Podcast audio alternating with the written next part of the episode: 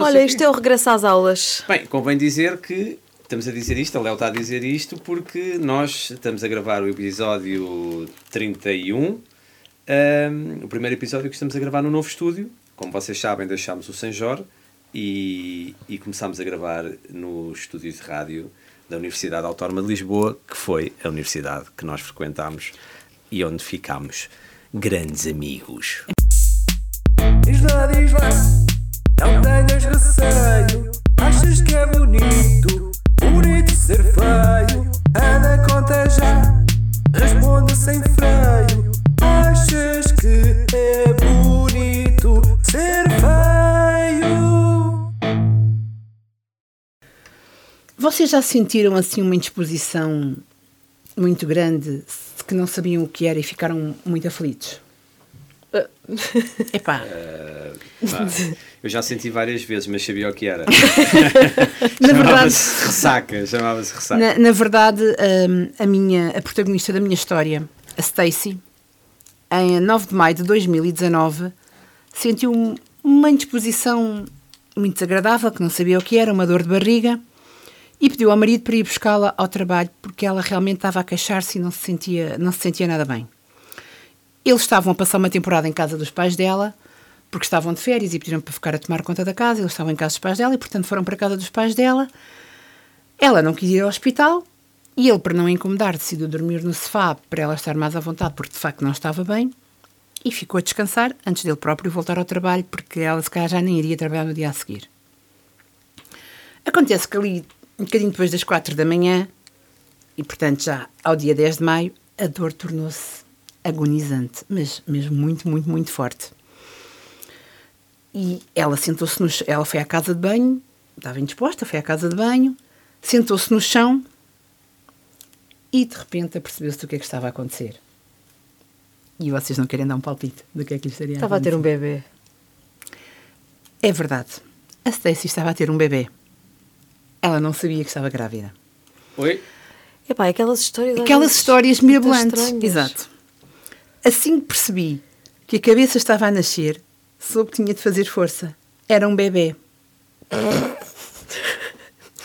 Começou a telefonar para o, para o David, que estava a dormir, mas que devia ter o sono mais pesado do mundo, não sei. Telefonou-lhe para aí umas 60 vezes. Eu estou a olhar ali para o, para o reflexo do vidro e estou com cara de estúpido. não- realmente. Sim, estas, eu já tinha visto estas histórias na televisão, em documentários que às vezes dão e reportagens e tudo, e digo sempre como é que é possível uma mulher não nota que está grávida. Eu, como nunca estive grávida, pá, mas tive muitas amigas grávidas e foi coisa que sempre se notou. Não, há, há situações mesmo estranhas. Mas há situações muito estranhas, de facto. E eu vi fotos da bebê, portanto, vou, assumo que isto tudo, de facto, Não, acontece, acontece. acontece. Ah, o telefone tocava, tocava, o David estava nem aí, dormia a som de solto. Ainda David. Ele foi-me desperto assim, mas eu saí daqui, ela vai passar a noite Estás toda a chatear. estás a ter um filho, estás, Está bem, estás, está estás. bem. E, e numa situação que, no fundo, perigosa, ela estava sozinha numa casa de banho, não é? E que poderia ter tudo corrido muito mal. Ela deu à luz na casa de banho. E quando o David acordou e percebeu que tinha ah, 60 chamadas não atendidas, foi ter com ela e deparou-se com a Sofia, a menina que tinha nascido. Ah, ele, de facto, confessou que nenhum dos dois tinha a menor ideia de que ela estava grávida, porque ela continuava a ter a sua menstruação regular, tomava pílulas contraceptivas e, portanto, nada levava a crer que uma situação destas. ah, E, e, na verdade nunca tinham tido qualquer tipo de relação sexual. Isso é que é estranho. exato, exato. Pronto, É exato. Mas pronto, mas ela estava grávida. Ela estava grávida. Ela estava grávida. E se ele não podia negar? Não. Exato. Portanto, dele ou não, ele não podia negar. Certo, certo. E a verdade é que chamaram os paramédicos para transportar a, a Stacy e, a Sofia para, para o hospital, que ficaram chocados com toda aquela situação, com o que, como é que uma coisa daquelas poderia acontecer. E, e reparem, não estamos a falar da Idade Média, estamos a falar de 2019. Não foi assim há tanto tempo quanto isso. Parece que seja assim tão difícil a pessoa perceber que estava grávida. Levaram-na para o hospital, a bebê tinha 3,5 kg, portanto, era uma senhora bebê. As vidas deles mudaram imediatamente. Comprar um carro maior. Demoraram, demoraram algum tempo. Passaram a dar um bocadinho mais de atenção aos pormenores, provavelmente. Exato. Digo eu. Digo eu. Hum, demoraram algum tempo a assimilar toda aquela informação, a, a cair na real, no fundo. Ficaram em choque, a adrenalina disparou, mas não deixaram de confessar que era a sensação mais incrível do mundo e que havia muito amor para dar, muito mais do que aquilo que alguma vez poderiam imaginar. E continuam, desde 2019, felizes com a Ah, sua eu, Sofia. Eu espero que. Como é que ele se chamava? O David. Espero que ele tenha noção que é bom não adormecer de uma forma tão profunda no futuro. Exato, e atender o telefone. Bem incrível isso. É muito tinha- estra- confesso. pá. Já tinha ouvido falar de gravi, eh, gravidez. Não, a questão eh, é, onde é que vai, para onde é que vai o bebê? Exato. Não, como é que tu. E como é que tu não como é sentes que no o teu teu corpo, não é? metabolismo, o teu corpo, como é que tu não. Nem sei. Nem, nem, É. nem, nem quero entrar por aí que não tenho a mínima noção do que é que estou a falar. Isso é Nem incrível. Isso é incrível. Nem eu. Isso é incrível. Achas que é bonito ser feio? E portanto, Bem, depois deste bebê fantasma, Lídia, o que é que, o que, é que tu trazes? Bom, eu, eu hoje vou, vou contar-vos uma história de hum, doação e de agradecimento. Nós em Portugal não celebramos o dia de ação de graças, mas eh, nos Estados Unidos eh, este dia é tão ou ainda mais importante que o Natal. É por excelência o dia da família. Aliás, nós vemos nos filmes aqueles, Sim, sim. eh, E aquelas, re- aquelas e atualmente- filas. E atualmente nas redes sociais. exato, era o que eu ia então, dizer, com as redes sociais nós percebemos isso ainda As mais. pessoas fazem milhares de quilómetros para estar com os pais, os irmãos, os amigos do coração, enfim, o dia da ação de graças é como o nome indica, o momento para dar graça, para agradecer. E foi o que fez o John neste último 25 de novembro.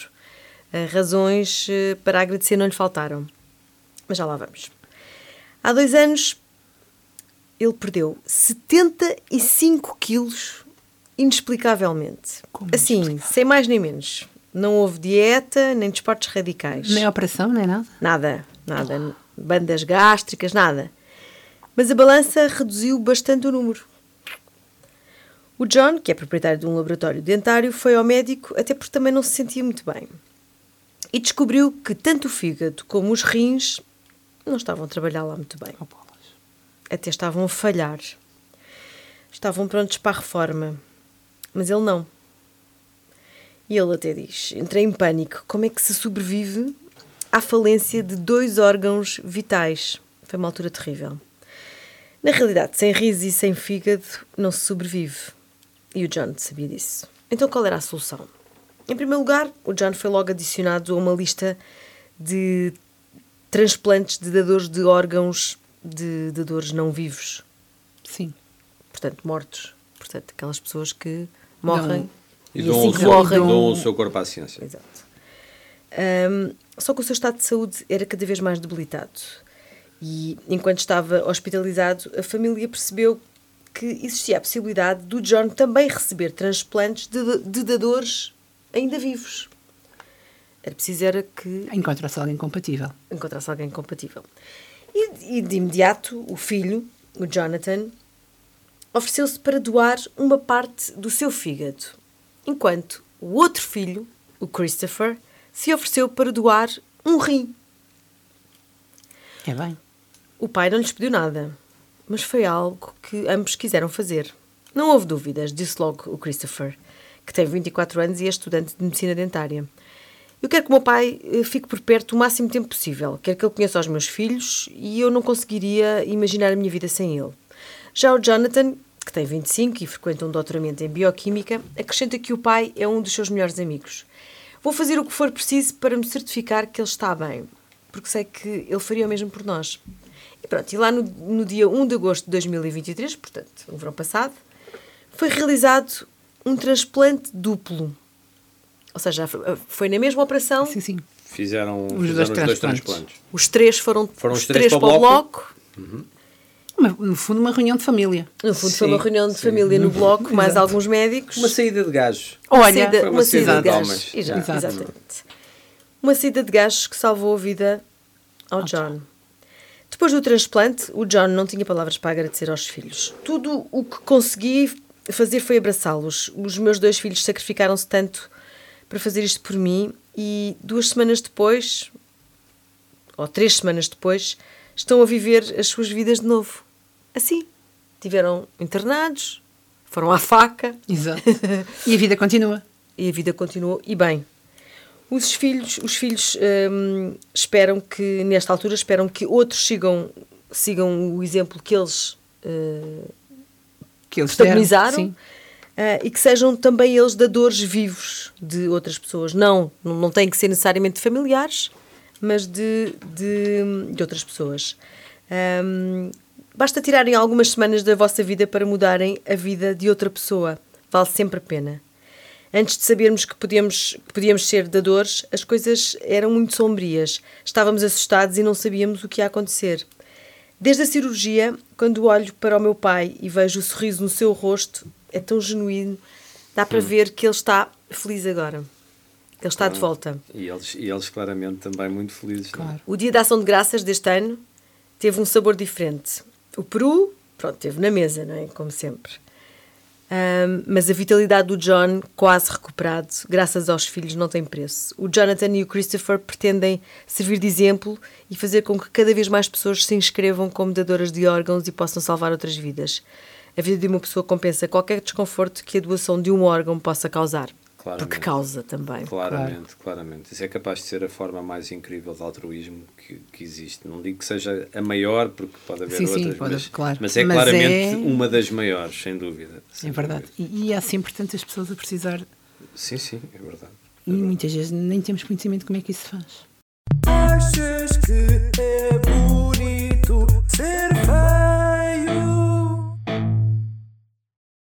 Muito bem. Muito Boa bem, história. olha, ainda bem que o John continua bem. Ok. Vocês trouxeram histórias muito, muito impactantes. A minha, a minha é uma O brincadeira. que é que queres dizer com é isso? Como assim, uma brincadeira? Vai, anima-nos, vá. É, Vá. é uma brincadeira. Eu vou confessar-vos um segredo. Ah, não, acho que nunca disse isto a ninguém. É lá. Há uma inglesa que já me fez ver a luz. É lá! Pá, nunca tinha contado e isto não a era o. Estádio da Luz. Não, piada piada não, básica, não, mas desculpem. Não, não, não. Nunca contei isto a ninguém, mas sinto que é o momento para assumir. E assim logo, Já foi- logo para um auditório tão Opa, vasto. porque acho que é caramba. assim que tem que ser. Claro, percebes? quando Já é, foi- ou é em grande ou não é. Já foi há muito tempo. eh, pá, nunca mais nos falámos. Aliás, na verdade, as palavras foram sempre dela. Eu limitei-me In em- English? in English. Uau. limitei-me a entender. Não, por acaso era em português. Eu limitei-me a entender, a absorver tudo, tipo esponja, né? Fascinado, mas sempre em silêncio. Sponge. Sempre em silêncio. Porque não sabias Sponge inglês. Pá, já foi há muito tempo. Já, depois, quando, quando foi, já não, não, não sabia inglês. Ah, tem- quer dizer, sabia um básico. Já foi há muito tempo, mas Hello. marcou-me. Aliás, ainda me lembro do nome dela. Era Enid. Enid Blyton. Quem nunca, não é? Quem nunca? Aposto que vocês também eram Bolas. fascinadas com os Ah, livros dos pá, cinco. caramba. não era? Eu era as gêmeas, As pá, as gêmeas as gêmeas do colégio de Santa Clara. Epá, eu era aos cinco. Então, as Também, aventuras mas- do Júlio, de David, da Ana. Não, eu Do Zé o e do Tim. claro, não, eu por acaso, por acaso claro. confesso que os cinco eh, havia lá em minha casa, mas era o meu irmão que lia. Eu, gostava. as gêmeas do Colégio Santa Clara era o O sonho. meu irmão é analfabeto. Eu, esse sonho, Eu não pronto, tinha irmãos. Pronto, eu esse sonho, esse sonho era aos 5, era sem dúvida aos 5. Eu via a série, eu via a Também série. eu, claramente. Mas eu Depois brincava aos cinco com os meus amigos. Todos- Ainda por cima havia um cão. isso. Um amigo meu tinha um cão. Estava bem. para esclarecer aqui as gerações mais, mais jovens que nos ouvem, os 5 são, são, são, são os livros de aventura escritos pela, pela Enid Blyton, uma escritora inglesa que se notualizou para escrever literatura infantil juvenil. Para além dos 5, também O Nodi. Abram elas para o ah, Nodi. O Nodi também é Sim, dela? sim. Ah, não sabia. o. Ah, pois é, os cinco, os sete. Uma Farrico. ah, sim, Sim, Não sabia. é verdade. é verdade. Mas por que razão é que a Enid Blyton terá ajudado a ver a luz? Vamos lá explicar então. Isto tem, uma, tem aqui uma cena um bocado twist. Ah, porque o meu livro preferido de todos os que li desta escritora é Os 5 na Torre do Farol. Pá, e desde então fiquei com um fascínio enorme por, eh, Faróis. por Faróis. faróis. Pá, ainda hoje, sempre que vejo um, um, um imagino um mistério que lhe está associado, talvez por causa do, do livro, mas eu acho que existe ali mesmo naquela, naquela estrutura, existe ali um certo misticismo. Ah, e quem ali trabalha, na minha, na minha ideia, está sempre envolto em aventura, em mistério, em fascínio. Já- pronto, eu já tive o privilégio de visitar alguns, não sei se vocês já visitaram. Ainda não. Tenho um para visitar, mas ainda Eu já, nunca fui. eu já tive o privilégio de visitar alguns, todos têm aquela, pronto, têm aquela coisa em comum, não é? Deslumbrante vista do mar, não é? Mas, mas há uns mais bonitos do que outros. Há um particularmente bonito no Cabo, no Cabo Sardão, ali perto da Zambujeira do Mar, na Costa Vicentina. Eu visitei de Sagres. Uh, sendo que uh, em Portugal, sendo que o Farol da Barra e o Cabo da Roca são os mais visitados em Portugal. Não sei se vocês sabiam, mas, mas são. Não sei Mas- se é da Roca que eu também já visitei. Mas todo este preâmbulo sobre a Enid Blyton, sobre os Cinco e, e os faróis, serve para nos transportar até à história de Sally Snowman. Esta americana tinha apenas 10 anos uh, quando visitou pela primeira vez a ilha de Little Brewster, onde conheceu o Boston Light, o farol daquela ilha. A pequena Sa- Sally lembra-se de ter ficado fascinada, lá está. Uh, aquilo queria sempre um fascínio. Eu acho que até mais nas crianças, mas até nos adultos. Mas, mas ela era uma criança e lembra-se de ter ficado fascinada com aquela realidade e até se recorda de dizer que hum, naquela altura, quando lá foi pela primeira vez, quer casar e trabalhar neste farol. Um, um fascínio de criança, na verdade, não é? Depois há qualquer coisa ali que se assemelha, eu acho, a um conto de fadas ou qualquer coisa parecida. Mas a pequena Sally cresceu, formou-se, fez um mestrado em educação, depois trabalhou como, como professora e mais tarde fez um, do- um doutoramento em neurolinguística. Concluído este percurso académico todo, não é? E já depois de dar aulas, ofereceu-se como voluntária hum, como auxiliar da guarda costeira. Curiosamente, onde conheceu Jay Thompson, eh, o atual marido, com quem viria a casar no farol, de Little Brewster, no Boston Light. Afinal, aquele desejo de criança tinha sido concretizado, ou melhor, metade dele, é? a parte de- do casamento estava alcançada, Trabalhar. Não, não trabalhava no farol. Cerca de nove anos depois do, do casamento, mais concretamente em 2003, a Célia deixou de ser voluntária e foi contratada pela Guarda Costeira como civil, foi requisitada eh, pela, guarda, pela Guarda Costeira, tornando-se na primeira mulher da história a funcionar como guardiã do Boston Light. Ou seja, é a setu- e foi a 70 pessoa a tomar conta daquele farol. Então o sonho estava todo realizado. Todo realizado, realizou o sonho todo. Quando aceitou este desafio fascinante, o projeto era para dois anos, mas a Sally continua hoje em dia a desempenhar as funções de guardiã do farol. Mas, no próximo dia 31, o último dia deste ano, a Sally- a Sally vai se reformar. Ah, vai se reformar, completando ali 20 anos como guardião, como guardiã, desculpem, de um farol lendário que foi originalmente estabelecido em 1716. Uh, para completarmos esta história, falta explicar que a Sally é a última guardiã de farol ou a última faroleira dos Estados Unidos da América. No dia 31, esta profissão será extinta nos Estados Unidos. Ela é a última de todos. Uh, a menina que aos 10 anos deslumbrou com o Boston Light fica na história como a primeira mulher a tomar conta de um farol E a última. Uh, E a última de mas todos. também a última profissional desta, desta, desta nobre profissão nos Estados Unidos. Mas curiosamente, sem, sem nenhum pingo de nostalgia, a Sally garante que a luz, a luz do farol, é? está. está pronta para passar a funcionar de forma mais moderna no século XXI, eh, esclarecendo que esse é o caminho que vai permitir que os faróis, mesmo com a alta tecnologia que hoje existem nos navios, não é? que já não precisam, continuem a brilhar por esse mundo fora. Eh, como curiosidade, deixem-me dizer-vos que em Portugal ainda existem faroleiros. São cerca de 150 faroleiros. Falei com eu. um. 150? 150. Falei com um este ano. Sendo que desses 150, 5 são mulheres. Ahm, que giro. muitos países têm vindo a, a- tal como os Estados Unidos, têm vindo a extinguir a profissão e, e mesmo a função dos faróis, substituindo por meios tecnológicos modernos, mas lá está, as embarcações já não precisam hoje em dia, mas, mas também mas o património esse mantém-se inalterável, sendo que há, que há espaço cada vez mais, e em Portugal também já acontece, para que os faróis sejam utilizados como turismo Casas de turismo. eh, casas de turismo, Sim. não sei se será turismo de Tipo habitação, se será Airbnb. turismo rural, Sim. mas... Estilo mas- moinhos. Estilo sim, moinhos. estilos moinhos, sim. Pá, e eu trouxe esta história porque realmente sou fascinado por faróis e achei isto delicioso. E é, e é uma história bem bonita. Muito bonita. Muito E bonita, sim senhor. Agora vamos querer três doses de cultura. Olha, eu mantenho na- nas escritoras inglesas, britânicas, é engraçado. Vou sair da minha zona de conforto Sai. neste episódio Sai. Sai. e vou sai. entrar na zona de alguém. Opa! E tenho medo, muito medo. Opa. Mas olha, vou pela, pela área do crime e mistério Uhum. e venho falar-vos da grande, daquela que é para mim a grande mestra, que é Agatha Christie, Agatha autora de Christie. quem eu sou mega hiper fã. Também sou, também sou. E eu não sei se vocês sabem que ali em dezembro de 1926 Agatha Christie esteve desaparecida durante 11 dias. Desaparecida. Isto, Isto- era, isto era não, aquela não, não, tanga não. para, para Isto é fazer... mesmo verdade. Isto era para um livro. Isto Ela para um isto é mesmo verdade, ela esteve desaparecida. Na altura houve muita especulação sobre o que é que lhe teria acontecido. Prova que é verdade. Pronto, Epá, vá, diz. Foi vá. noticiado na altura, portanto. E andou muita gente atrás à procura dela. Foi noticiado. Prova que é verdade. Quem, quem é que, quem é quem que és tu? noticiou? Quem é que noticiou? Foi Propaganda. a Wall Media. Não podes cortar. Propaganda. Vá sim. Fake news. Ah, na altura houve imensa especulação sobre o que é que lhe poderia ter acontecido. Ah, chegou a dizer-se que ela ou ter se suicidado ou teria sido assassinada. Na verdade foi tudo em vão, pois ela apareceu ao fim de 11 dias e justificou a falta de explicações para este desaparecimento, alegando amnésia, algo em que muita gente não acreditou.